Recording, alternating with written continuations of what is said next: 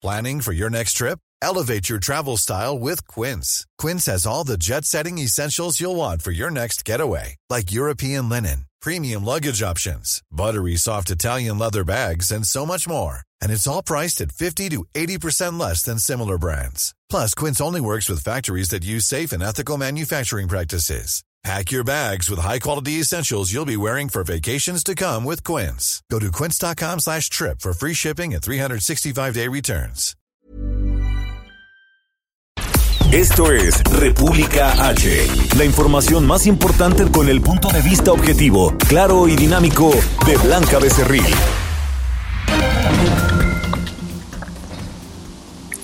Hola, hola, muy buenas noches. Hoy ya es viernes, viernes 8 de enero de este año 2021. Yo soy Blanca Becerril. Esto es República H y yo, por supuesto, que como todos los días lo invito a que se quede conmigo porque en los próximos minutos le voy a dar la información más importante generada hasta el momento de lo que ha ocurrido en las últimas horas en el territorio nacional y también pues sigue dando mucho de qué hablar esta toma del Capitolio, estos hechos de violentos que sucedieron esta semana ya en Estados Unidos cuando pues se estaba ratificando en el Congreso estadounidense la, eh, la elección del pasado 3 de noviembre, donde pues resultó ganador de este proceso electoral el presidente electo Joe Biden. Hay información importante porque incluso el presidente Donald Trump dijo que no, que no va a asistir el próximo 20 de enero a eh, pues la toma de protesta de Joe Biden. Oiga, otra cosa importante es que la Ciudad de México y el Valle de México, esto pues evidentemente incluye el Estado de México, volvió, volvió a extender este semáforo epidemiológico en color rojo, estas eh, medidas extraordinarias para tratar de contener y de contener pues a toda costa la propagación del coronavirus. Así que como yo siempre le digo, como todas las noches se lo recuerdo, ya sé que a veces pues es eh, bastante reiterativo, pero en verdad hay que seguirnos cuidando, no hay que bajar la guardia. Este virus sigue cobrando la vida lamentablemente de muchas personas. voy a contar algo personal. Esta mañana pues lamentablemente murió el papá de uno de nuestros compañeros, de uno de nuestros amigos más cercanos, Rubén García, al señor lamentablemente, pues eh, le detectaron coronavirus el día de ayer y no duró lamentablemente ni 24 horas con el virus y hoy lamentablemente perdió la vida. Así que por favor yo se lo pido de todo corazón, no hay que bajar la guardia, este virus sí existe y está cobrando lamentablemente la vida de muchísimas personas, por ello es que las autoridades en materia de salud nos siguen recordando, hay que quedarnos en casa si se puede, hay que eh, pues extremar estas precauciones para toda costa tratar de evitar la propagación y que podamos contagiarnos de este virus que nos tiene ya en emergencia sanitaria desde hace muchísimos, muchísimos meses. Así que por favor hay que seguirnos cuidando y todas mis condolencias a la de papá y a toda la familia de Rubén García. Así que pues ahí está, ahí está eh, pues una muestra más de que este virus lamentablemente existe y de que eh, pues está cobrando la vida de muchísimas personas en territorio nacional y en muchas partes del mundo también. Oiga, ¿qué le parece si empezamos con toda la información? Yo soy Blanca Becerril esto es República H. Comenzamos con un resumen de noticias. En resumen. El presidente de México, Andrés Manuel López Obrador, inauguró este viernes en Maratío, esto en Zamora, Michoacán, en cuarteles de la Guardia Nacional. El líder de los senadores de Morena, Ricardo Monreal, anunció la cancelación del periodo extraordinario de sesiones de la Cámara Alta, programado para el 15 de enero, con el objetivo de salvaguardar la salud de legisladores y personal del recinto legislativo. El Estado de México reporta una ocupación hospitalaria del 83%. Se encuentran 3.000 personas hospitalizadas, de ellas 532 están intubadas, lo que representa pues un 30% por arriba del máximo histórico en personas contagiadas de coronavirus. La Secretaría de Seguridad y Protección Ciudadana informó ayer que se cometieron en el país 85 homicidios dolosos. Tan solo en Guanajuato se contabilizaron 23, en Baja California 10 y en Veracruz 6. El Instituto Nacional Electoral informó que las credenciales de elector que perdieron vigencia en los años 2019 y 2020 serán válidas como identificación oficial y para votar en las próximas elecciones del 6 de junio. Añadió que se reforzará la atención ciudadana para otorgar el mayor número de credenciales a quienes cumplen los 18 años este año. La senadora del Partido Acción Nacional, Xochil Galvez, presentó ante la Fiscalía General de la República una denuncia en contra de la Comisión Federal de Electricidad luego del apagón que afectó a 10.2 millones de usuarios el pasado 28 de diciembre y en donde se cometió un delito tras la presentación de un documento falso. En información internacional, el presidente de Estados Unidos, Donald Trump, anunció que no acudirá el próximo 20 de enero a la toma de protesta del presidente electo Joe Biden. Tras los hechos violentos registrados en el Capitolio, esta tarde, Twitter, esta red social, suspendió permanentemente la cuenta de Donald Trump debido, dice la red social, al riesgo de una mayor incitación a la violencia. Reporte vial. Bueno, pues vamos rápidamente a las calles de la Ciudad de México con mi compañero Gerardo Galicia. Gerardo, buenas noches, ¿cómo estás? Muy bien, mi querida Blanca, excelente noche y tenemos información para nuestros amigos que se mueven en la zona sur de la capital. Acabamos de recorrer Tlalpan y presenta un avance extraordinario. Buena opción para poderse mover entre Churubusco y el viaducto. En general, se pueden alcanzar velocidades superiores a los 40, 50 kilómetros por hora. Por supuesto, no hay que abusar del acelerador, hay que tomarlo con mucha, mucha precaución. Y si se van a incorporar al eje 4 sur, encuentran similares condiciones, dejando atrás Tlalpan con rumbo al circuito bicentenario, se mantienen con un avance bastante bastante rápido, de lo más conflictivo, su cruce con el eje 1 Oriente, ya llegando al circuito bicentenario, son asentamientos provocados por semáforo. Por lo pronto el reporte, seguimos muy pendientes. Gracias Gerardo, regresamos al ratito contigo. Claro que sí, excelente noche. Gracias. Daniel Magaña, buenas noches, ¿tú dónde te encuentras?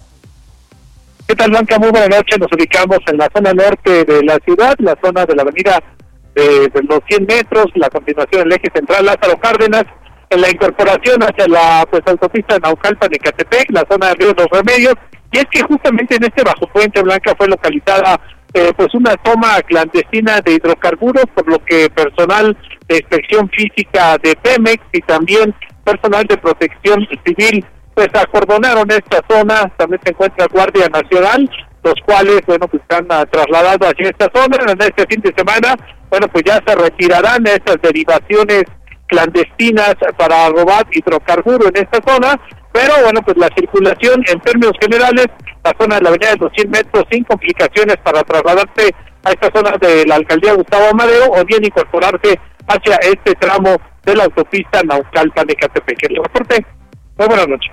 Gracias, Daniel. Continuamos, La nota del día. Bueno, y es que México esta noche tiene ya 87.856 casos activos estimados de coronavirus en territorio nacional. Se han acumulado 1.507.931 casos confirmados. 132.069 personas lamentablemente han perdido la vida. Por eso es que le digo, no hay que bajar la guardia y menos en estos momentos. ¿Qué le parece si vamos con mi compañero Carlos Navarro? Porque la Ciudad de México, se anunció hoy, se mantiene unos días más, una semana más en semáforo epidemiológico color rojo. Carlos Navarro, buenas noches. ¿Cuáles son los detalles de este nuevo anuncio? Me parece que no tenemos todavía a mi compañero Carlos Navarro. Vamos eh, a, una, a una entrevista importante, por supuesto. Tengo en la línea telefónica a Francisco Fernández, presidente de la Cámara Nacional de la Industria Restaurantera y de Alimentos Condimentados. Buenas noches, Francisco, ¿cómo estás? Hola, ¿cómo estás? Muchas gracias por la oportunidad de platicar contigo.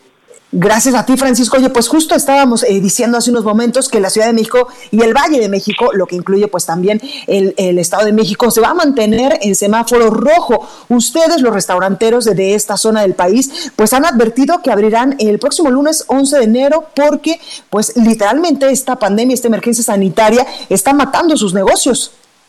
Pues mira, efectivamente, nosotros en realidad eh, hemos después de casi 10 meses de una crítica situación, nos encontramos en un momento pues, que jamás pensamos estar, porque pues, son 10 meses, estuvimos cerrados más de 120 días y la situación se ha vuelto insostenible.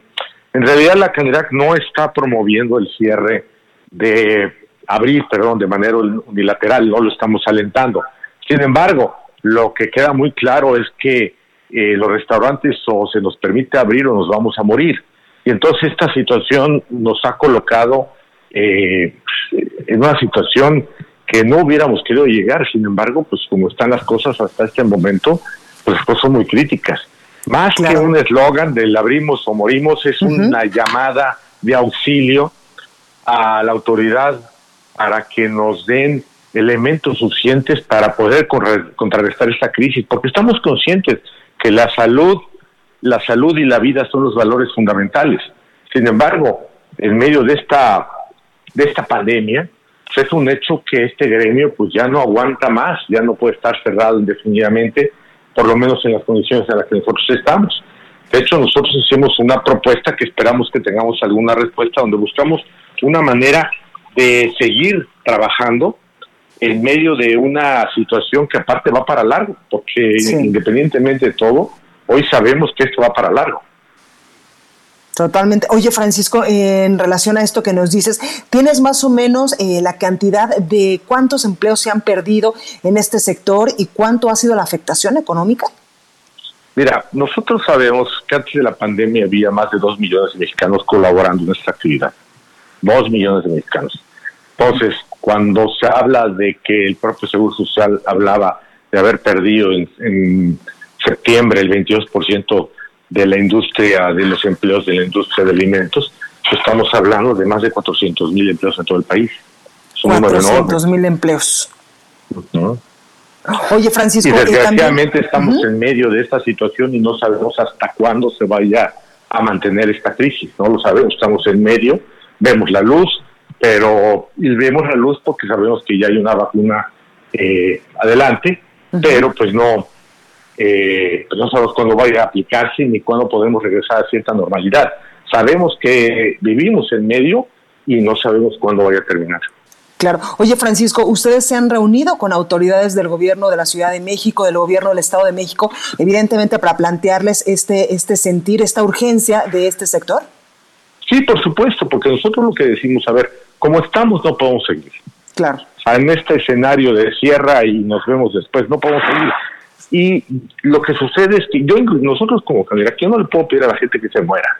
Yo no le puedo pedir a la gente que, bueno, pues este, sigue aguantando y la gente nos dice con mucha razón, porque este gremio dice, oye, ¿saco de recursos de dónde?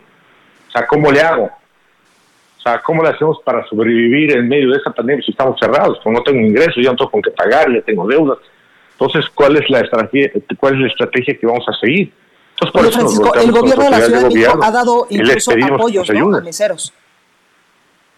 ¿Perdón? Francisco, Francisco, te preguntaba, el gobierno de la Ciudad de México incluso ha dado apoyos a meseros, ¿no? Apoyos sí, por supuesto. Y mira, déjame decirte que sería eh, eh, injusto de nuestra parte regatear el agradecimiento a la jefa de gobierno y a las autoridades de la Ciudad de México. Por supuesto, lo agradecemos, todo ayuda. Sin embargo, eh, estamos en una situación muy crítica, muy crítica. Y esto pues nos coloca en una situación eh, en donde simplemente no podemos más. Por eso el eslogan de o abrimos o nos morimos, o, dime cómo le vamos a hacer, qué, qué podemos hacer juntos.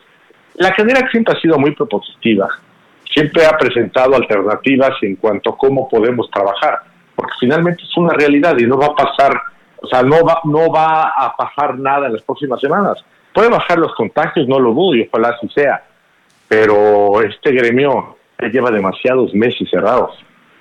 Claro. Oye, Francisco, ¿podrían eh, declarar o ustedes estarían pidiendo que declararan a todo este sector económico como una actividad esencial para poder abrir?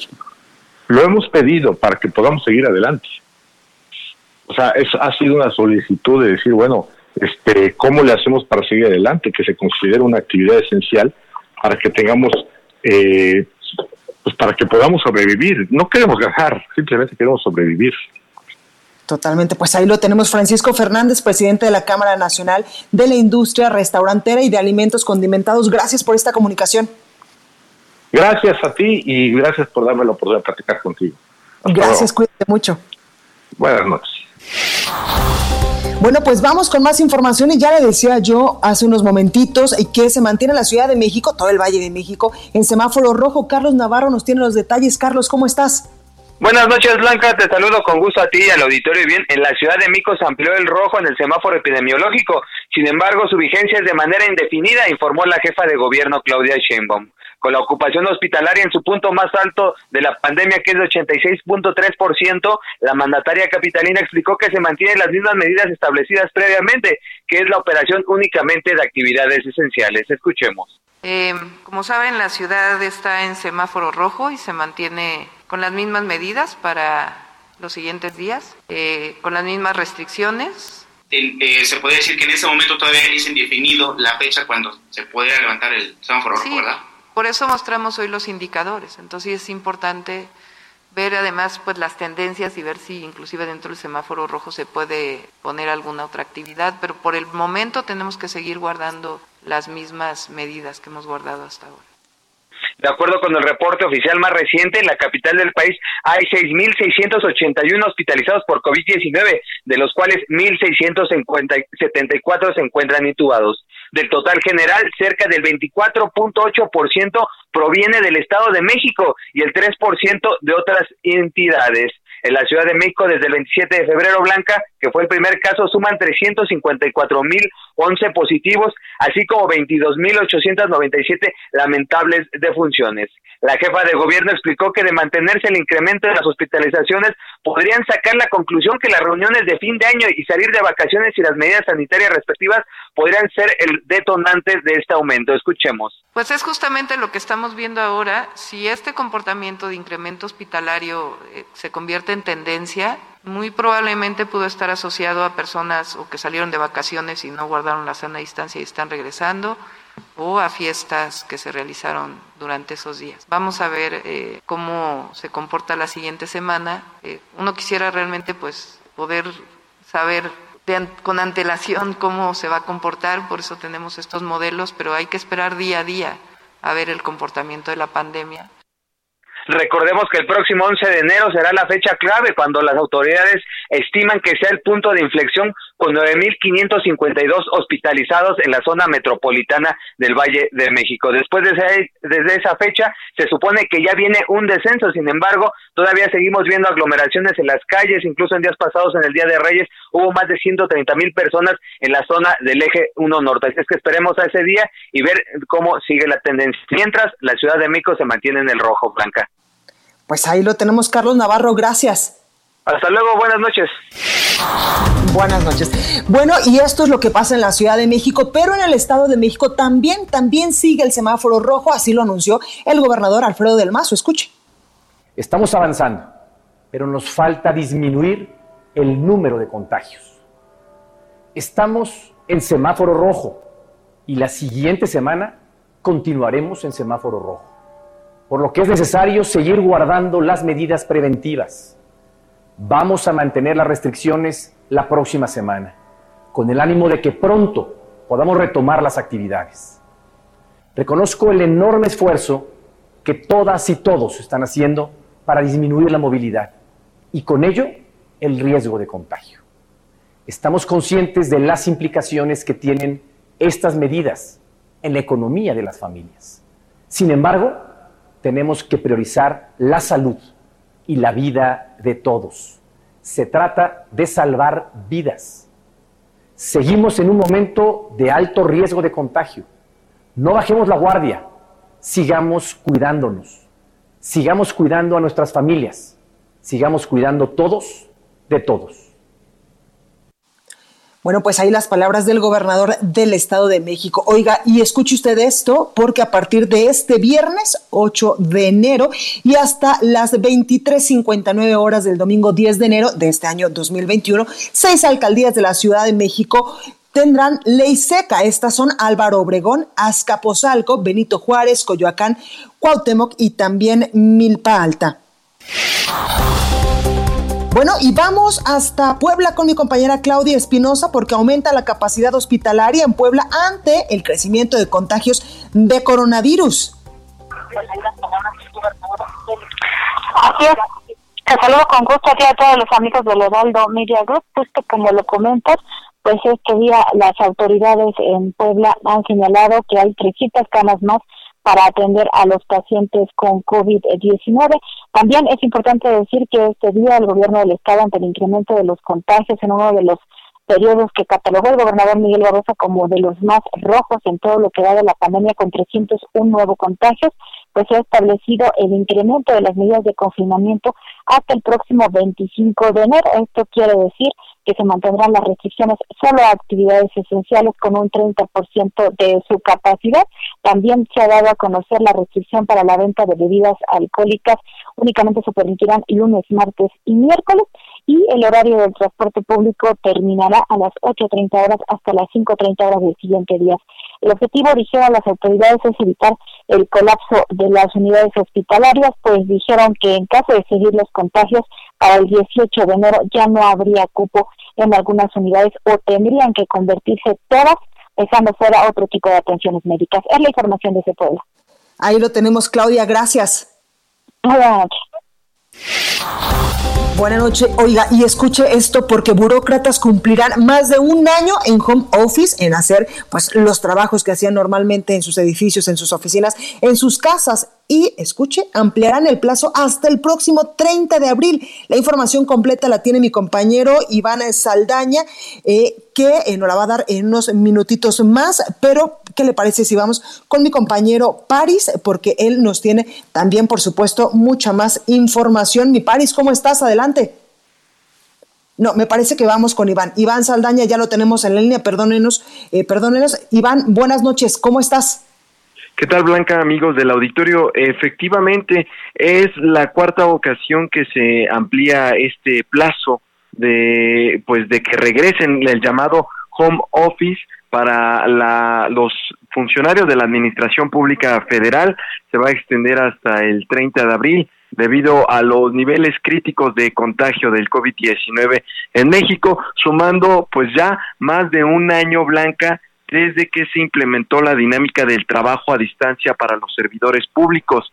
Este acuerdo fue emitido por la Secretaría de la Función Pública este viernes, siendo como te adelantaba la cuarta ocasión que se extiende este plazo. La primera vez eh, que se fijó un plazo fue el día 23 de marzo del 2020 casi un mes después de que se dio a conocer el primer caso de COVID-19 en México y de ahí a la fecha blanca y hasta el 30 de abril cuando menos estará eh, a cabo esta vigencia de que los trabajadores preferiblemente trabajen a distancia y obligadamente los mayores de 60 años, las personas, las mujeres embarazadas, también las personas con alguna discapacidad y estamos hablando de un espectro de 1.6 millones de, empleados de, de la administración pública federal. Hay que recordarle al auditorio que están exentos que, no aplica este acuerdo para están excluidas las medidas para pues los sectores prioritarios, los esenciales, el sector salud, la Secretaría de Salud, Defensa Nacional, Marina, Seguridad, Protección Civil, entre otros sectores, pero pues hasta el momento Blanca se conoce casi van a cumplir un año los trabajadores de la Administración Pública Federal de llevar a cabo preferiblemente estas tareas del llamado home office el trabajo en Casa Blanca, amigos del auditorio. Pues ahí está otra clara muestra, Iván, de que esta emergencia sanitaria va para largo. Hasta el próximo 30 de abril, los burócratas pues haciendo home office. Iván, muchas gracias, cuídate mucho. Muy buena noche a todos. Gracias. Y Dani García, nuestra corresponsal del Heraldo en Nuevo León, eh, nos tiene más información porque quiero preguntarle, mi Dani, ¿cómo va la saturación hospitalaria allá en Nuevo León? Blanca, muy buenas noches.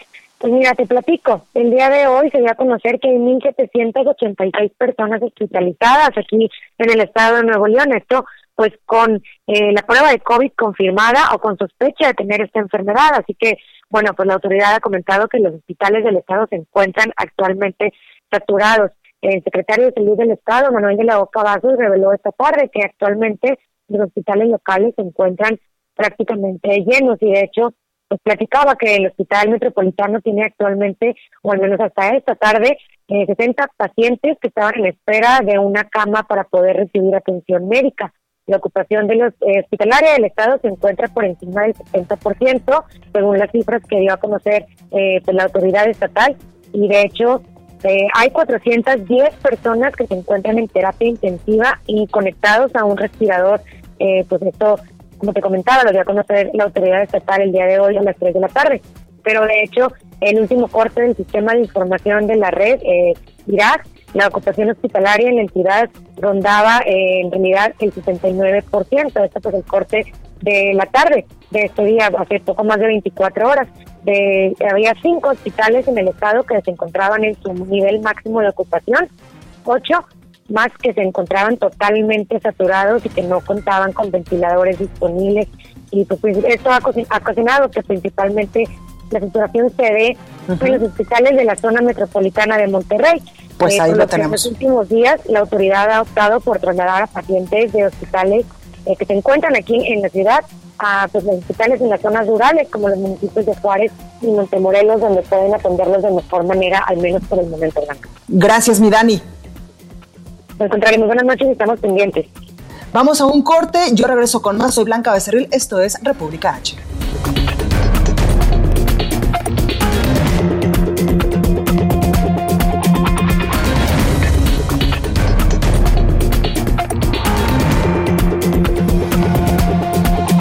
Continúa escuchando a Blanca Becerril con la información más importante de la República en República H. Regresamos. Estamos de regreso con la información más importante de la República en República H con Blanca Becerril, transmitiendo en Heraldo Radio. En resumen. El presidente de México, Andrés Manuel López Obrador, consideró que el dueño de Facebook, Mark Zuckerberg, tuvo mucha prepotencia y arrogancia al referirse a la suspensión de la cuenta personal del presidente de Estados Unidos, Donald Trump, por presuntamente incitar a sus seguidores a tomar el Capitolio, dijo es como el regreso a la Santa Inquisición. La Ciudad de México se mantendrá en semáforo epidemiológico rojo debido a que las hospitalizaciones y decesos por coronavirus continúan a la alza. La jefa de gobierno de la capital del país, Claudia Sheinbaum, informó que se mantienen las medidas restrictivas impuestas desde el pasado 19 de diciembre.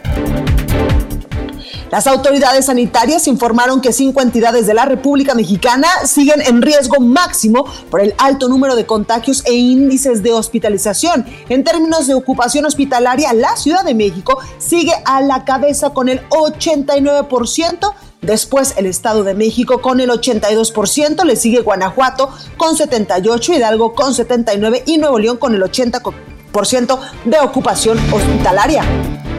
La economía mexicana podría regresar a niveles previos a la pandemia en cinco años, advirtió el Fondo Monetario Internacional.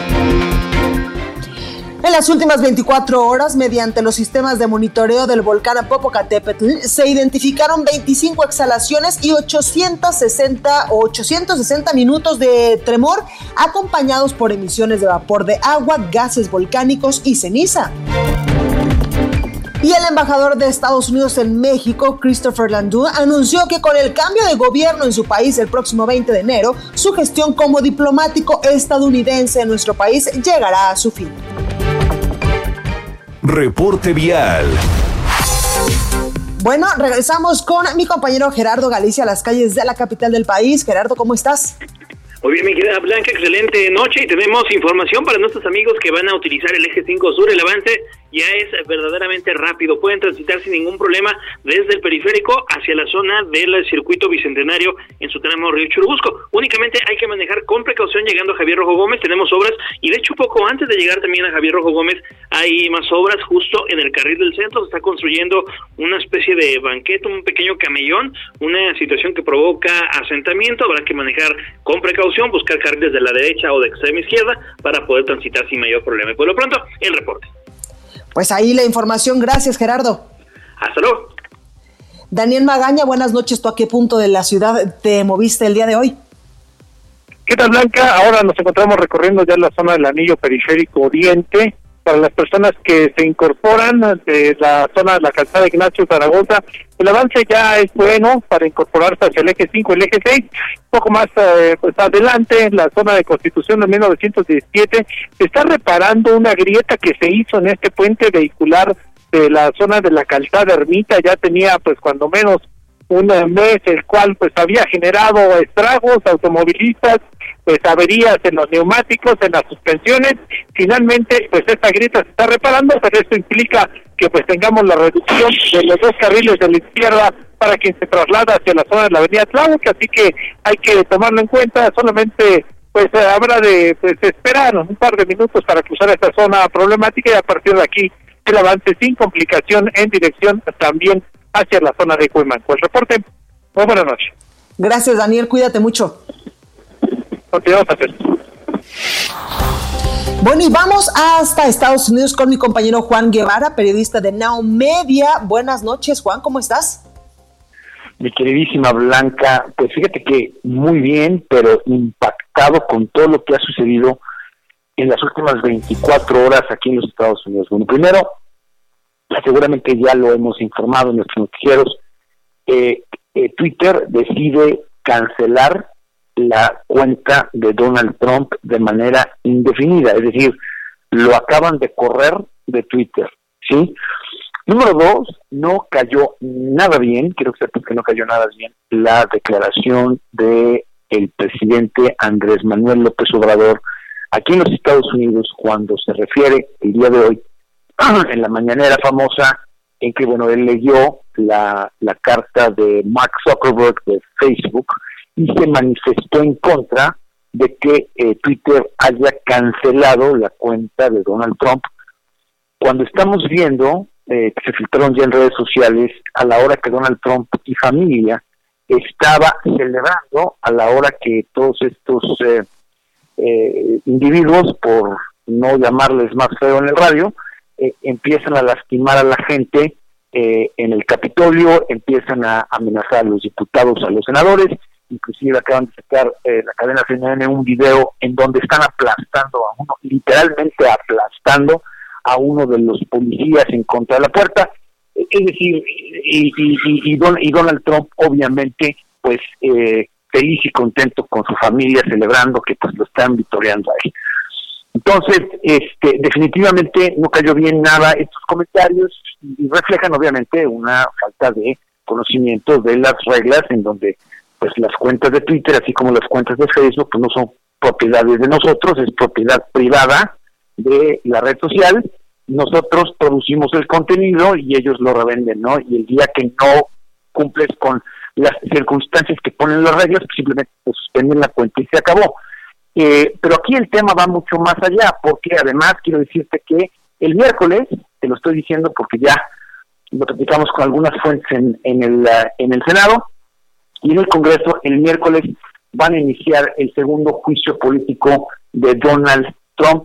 Están eh, incluyendo en los artículos de juicio político, además de todo lo que han incluido, una circunstancia más que es incitación o eh, lo que es eh, la promoción de la violencia y la falta de protección al ciudadano americano en los Estados Unidos. Entonces, eso empieza el miércoles, va a prosperar o no, eso, esa no es la estrategia. La estrategia es tratar de eliminarlo completamente políticamente para que no se pueda lanzar en el 2024. Es por eso que ya le suspendieron la cuenta de Twitter, además de que eh, ya no puede, eh, ya no quieren que hable, ya no quieren que se exprese, ya no quieren que incite a la violencia, ya no quieren que manifieste absolutamente nada, lo están cortando, lo están aislando, y pues múltiples, múltiples eh, miembros de su gabinete ya renunciaron, y la razón por la cual nos dicen están renunciando es porque hay una, hay una presión muy fuerte del Congreso y del Senado en invocar la enmienda número 25 por el este, hacia el presidente Mike Pence y para no verse en una circunstancia en donde tengan que traicionar al presidente también, pues los, los, miembros del gabinete están renunciando en protesta. Entonces, como nunca habíamos visto una circunstancia eh, eh, en Estados Unidos así, ¿qué sigue? Bueno, iba a él estar en Camp David por varios días eh, antes de eh, ver qué otras actividades iba a tener en campaña, no campaña, sino actividades presidenciales, cancelaron su eh, eh, el viaje a Camp David. También es, es importante mencionar que el 19 de enero, según las fuentes que tenemos en la Casa Blanca, Donald Trump piensa hasta este momento salir con toda la bola de perdones que tiene que hacer, incluyéndose él mismo, está pensando en perdonarse a sí mismo. No, bueno. Eso es una cosa. Así es, está pensando en perdonarse a sí mismo. Ya anunció que no va a la inauguración de Joe Biden como presidente electo, lo cual el presidente Joe Biden, bueno, el presidente le dijo Joe Biden, qué bueno que no vienes, compadre, literalmente así le dijo. Y este, pero lo que entiendo hasta por lo menos hace un par de horas, antes de que le suspendieran la cuenta de Twitter, es que él pensaba lanzarse de candidato presidencial al 2024 el propio día 20 de enero. No, pues ya que se esté quieto eh, Juan Guevara, porque yo creo que después del 20 de enero la situación, su futuro, dirían los que saben de esas cosas, no le avisora nada bueno. Muchísimas gracias, Juan. Te mando un abrazo con mucho cariño. Gracias a todos. Gracias, cuídate mucho. Bye. Bueno, pues gracias. Vamos con mi compañero París Alejandro porque quiero preguntarle qué actividades realizó hoy el presidente de la República, Andrés Manuel López Obrador. París, ¿cómo estás? Buenas noches, Blanca, amigas, amigos de Valdo México. Y es que esta tarde el presidente Andrés Manuel López Obrador y la secretaria de Seguridad y Protección Ciudadana, Rosa Isela Rodríguez, entregaron dos cuarteles de la Guardia Nacional en el estado de Michoacán. López Obrador aseguró en Marabatío, Michoacán, que debe continuar eh, sus recorridos por el país para terminar con la elaboración de la vacuna contra la corrupción, la cual se encuentra en la fase 3. Dijo que a pesar de la crisis económica y sanitaria que se está viviendo en el país, se ha logrado combatir la corrupción y transformar el país. Escuchamos al presidente López Obrador. Tengo que recorrer el país como siempre para que no se apague la llama la esperanza y el propósito principal de transformar al país que vamos a salir de la crisis económica, vamos a enfrentar la pandemia, pero tenemos que terminar ya de elaborar, de fabricar la vacuna contra la corrupción.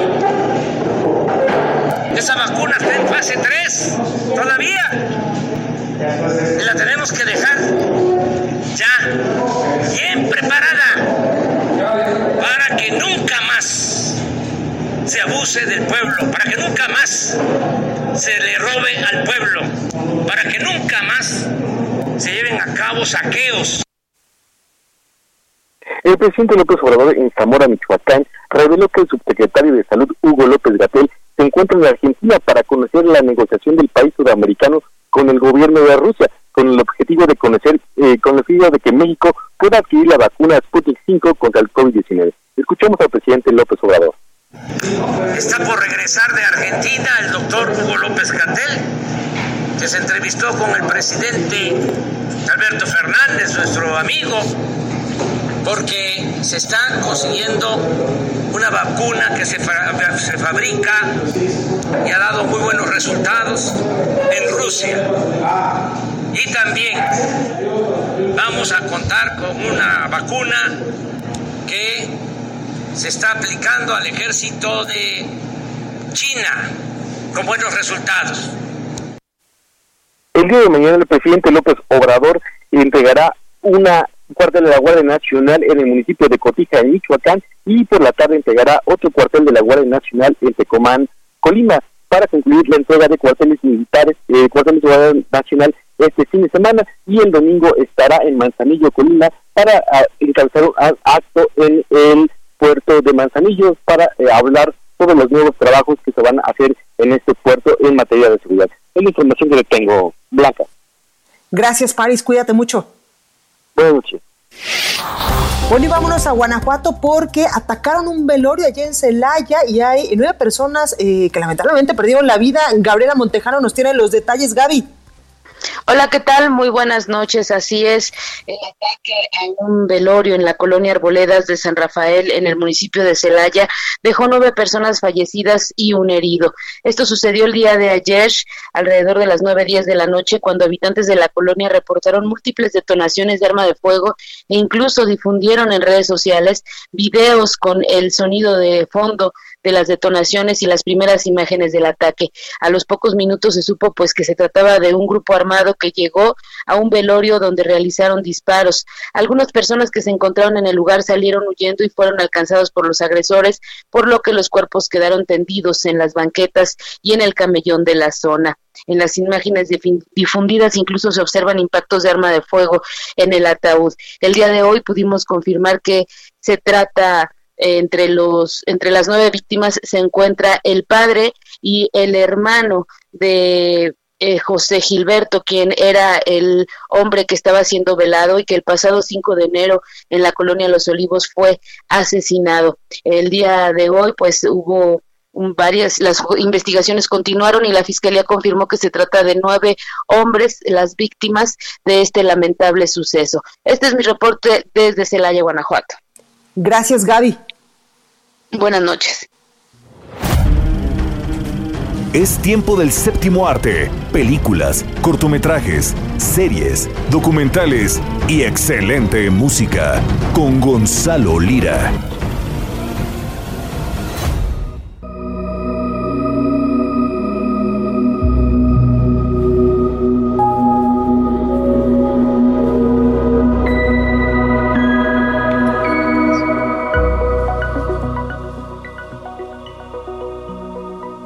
Bueno, pues ahí uno de los sonidos más eh, representativos de, yo me atrevería a decir, Gonzalo Lira, una de las mejores, de las mejores películas, perdón, que ha hecho Disney hasta el momento. No sé tú, ¿qué piensas? ¿Cómo estás, Gonzalo?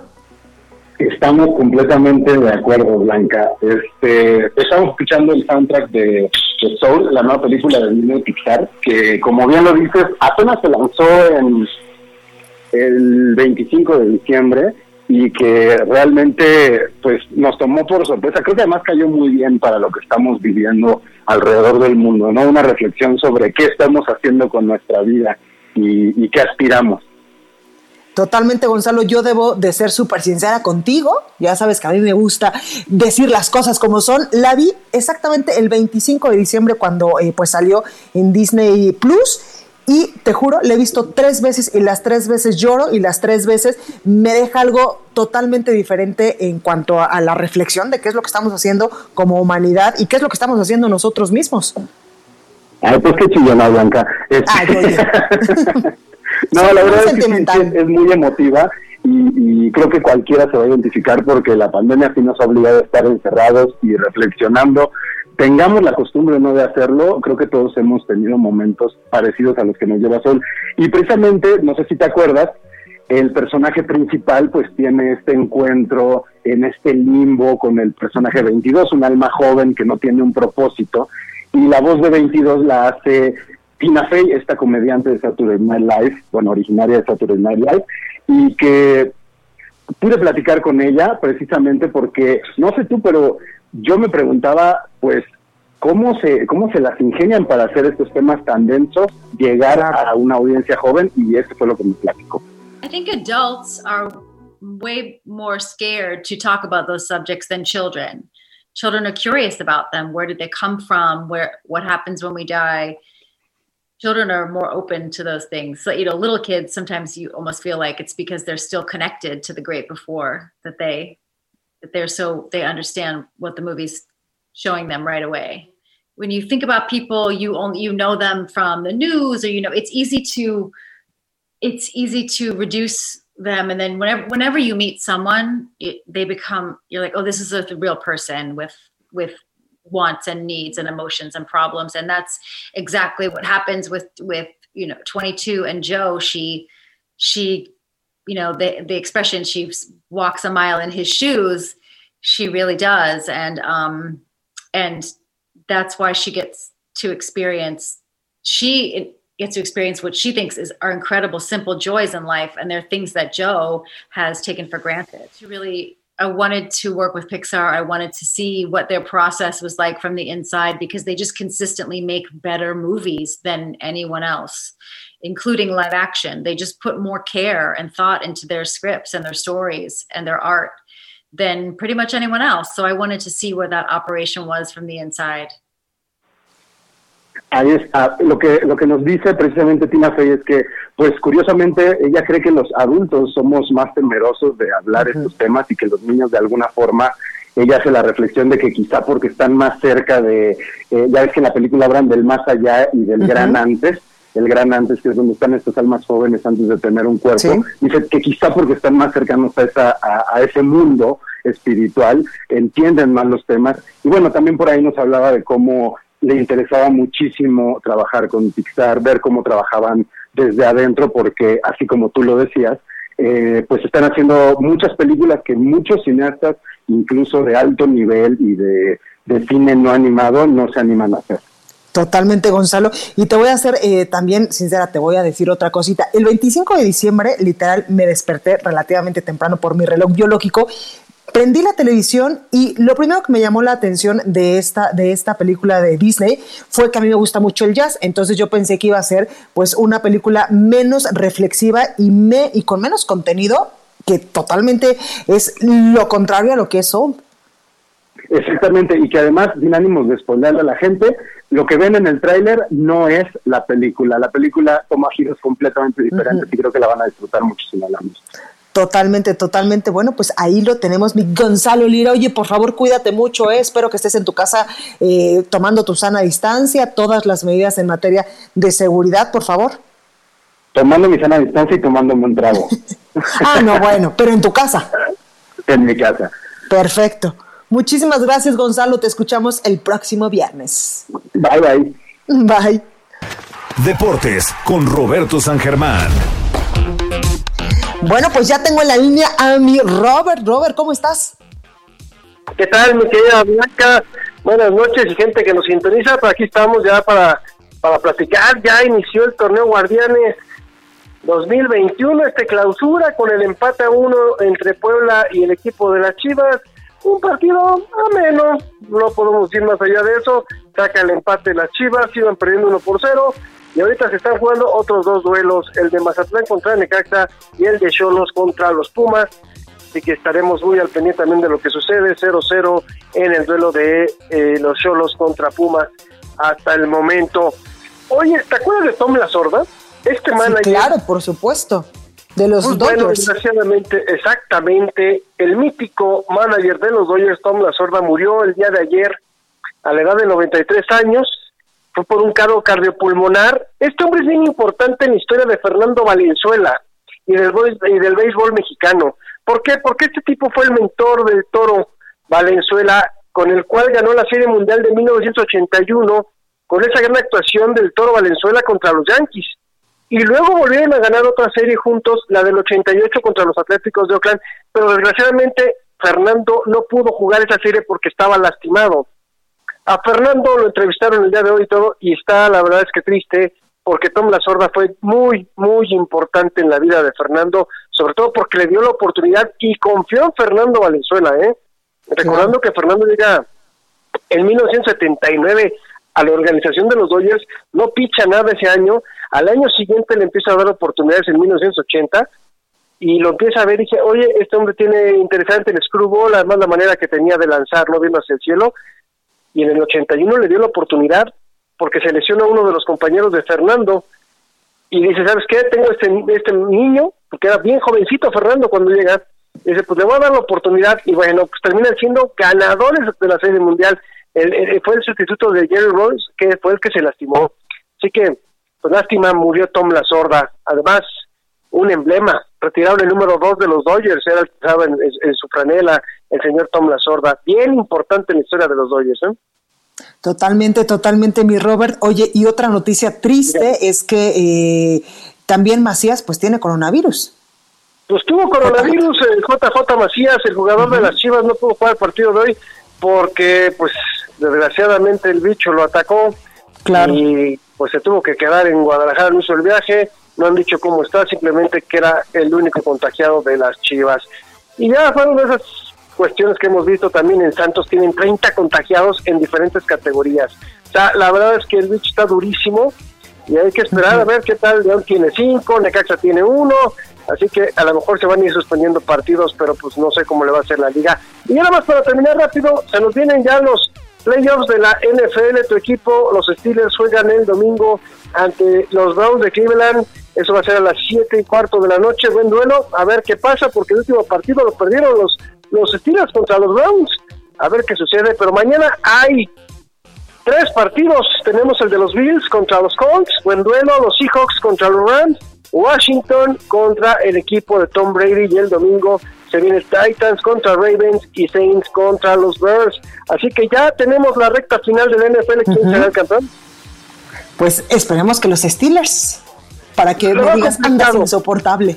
Eh, sí, pero, creo que no te lo vamos a poder decir. Creo que tu, equipo se fue desinflando poco a poco. Oh, creo que no, no, los veo tan, no los veo tan fuerte. Lástima, la verdad. Sincero, honesto pues, contigo. Ahí lo tenemos, mi Robert. Muchas gracias. Oye, y si este fin de semana pues vas a estar en tu casita por aquello de que estamos en semáforo rojo aquí en la Ciudad de México, pues beso esta cinta que estábamos platicando ahorita con eh, pues con este, espérame, se me fue el nombre, con Gonzalo Lira. Ha de ser bien codo con Gonzalo Lira para que nos digas qué te, qué te parece. La verdad que te va a gustar, ¿eh? Es la de la nueva película de Disney, ¿no? Por lo que entendí. Exactamente. Así que ahí la recomendación, mi Robert. Ok, gracias, pues la veré y ya hablaremos. Gracias, mi Robert. Oiga, yo soy Blanca Becerril, esto es República H. Yo les espero el día lunes en punto de las 9 de la noche. Cuídese mucho.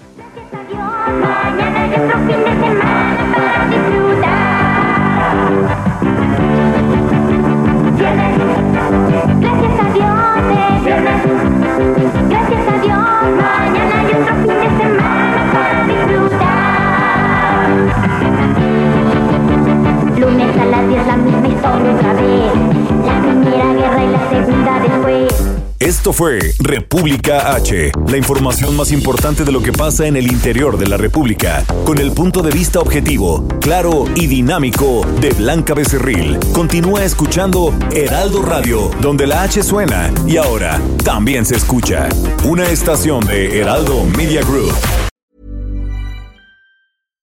When you make decisions for your company, you look for the no-brainers. And if you have a lot of mailing to do, Stamps.com is the ultimate no brainer. It streamlines your processes to make your business more efficient, which makes you less busy. Mail checks, invoices, legal documents, and everything you need to keep your business running with Stamps.com. Seamlessly connect with every major marketplace and shopping cart. Schedule package pickups and see your cheapest and fastest shipping options from different carriers, with rates up to 89% off USPS and UPS rates. And with the Stamps.com mobile app, you can take care of mailing and shipping wherever you are. Make the same no-brainer decision as over 1 million other businesses with Stamps.com. Sign up with Code PROGRAM for a four-week trial, plus free postage and a free digital scale. No long-term commitments or contracts. That's Stamps.com. Code PROGRAM.